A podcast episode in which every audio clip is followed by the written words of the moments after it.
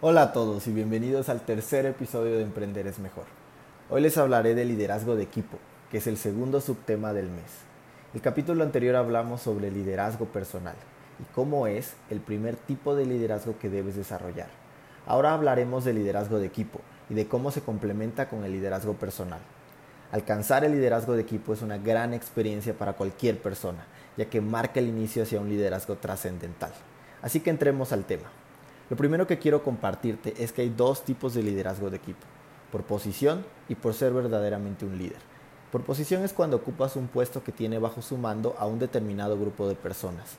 Esas personas te siguen y tienen que hacer lo que tú les indiques o les pidas según sus funciones. Sin embargo, no necesariamente te siguen por convicción, sino más bien porque no tienen alternativa. Y lamentablemente este es el tipo de liderazgo que vemos en el 90% de los empleos actuales.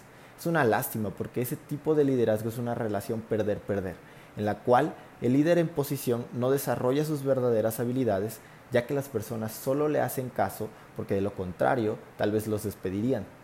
Por otra parte, las personas a su cargo tampoco tienen un ambiente que les permita crecer y desarrollarse como líderes potenciales.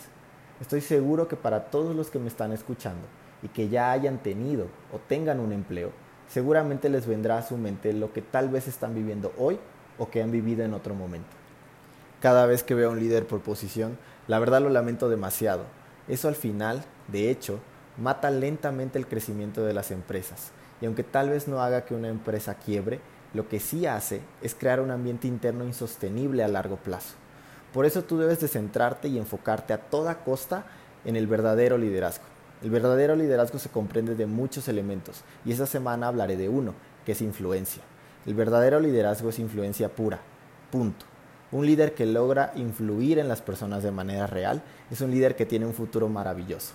Y para que puedas desarrollar una verdadera influencia en las personas, aquí te van tres cosas que puedes hacer. La primera, busca desarrollar una verdadera relación con tu equipo. Con esto me refiero a que veas a las personas de tu equipo con verdadero interés. No las veas solo como personas que deben dar un resultado, Esfuérzate por verlas como amigos y muestra un interés genuino por sus vidas más allá del trabajo o escuela. Hazles preguntas, escúchalos realmente y responde ante lo que te dicen.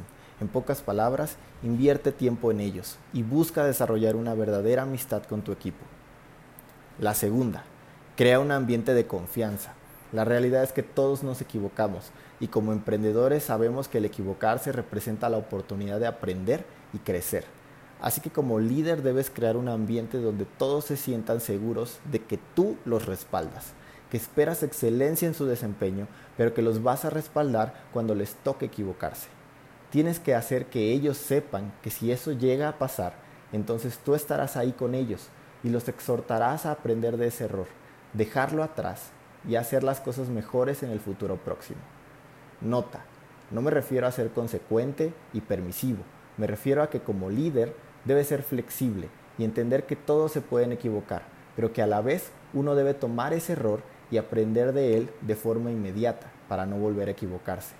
De esa manera, tu equipo sabrá que puede confiar en ti y cuando eso sucede, ellos se animan a tomar riesgos que pueden llevarlos a resultados fantásticos, contrario a que si tuvieran un ambiente negativo donde no eres tolerante, entonces nunca se animarían a hacer cosas que como equipo los podría llevar al siguiente nivel y todo por miedo a ser regañados y juzgados. Y la tercera, celebra sus logros, así sean pequeños.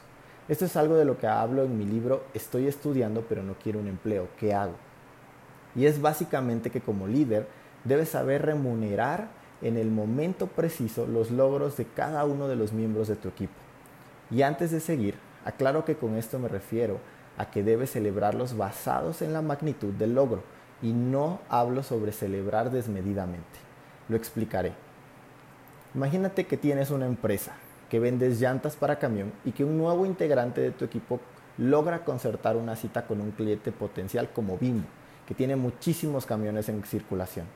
Logró concertar la cita que muchos habían intentado por meses en su primera semana en tu equipo. Eso es algo digno de celebrarse, ¿no crees?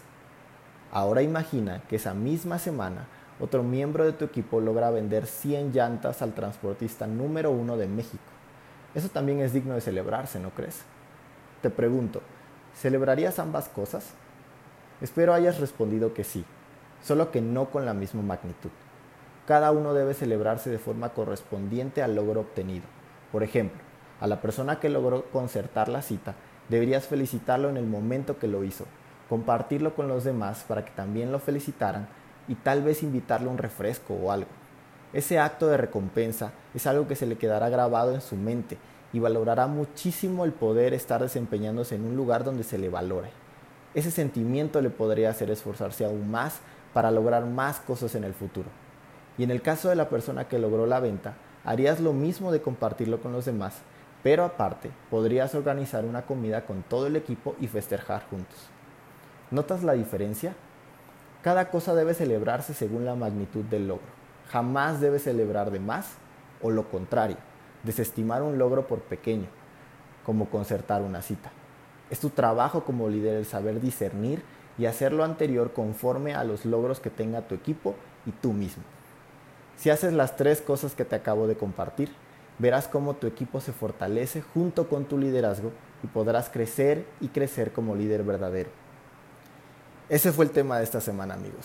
Escúchenlo las veces que sean necesarias para entender cada detalle de lo que les acabo de compartir. Si lo aplican, se sorprenderán con los resultados. Y si les gustó y ayudó, compártanlo con todas las personas que necesiten también escucharlo. Y recuerden seguir la cuenta de este podcast en Instagram, Facebook y Twitter. La próxima semana les hablaré sobre disciplina, así que estén muy atentos al próximo episodio. Les deseo que tengan una semana súper bendecida y muy poderosa. Un abrazo para todos. Su amigo Cristian Ortega.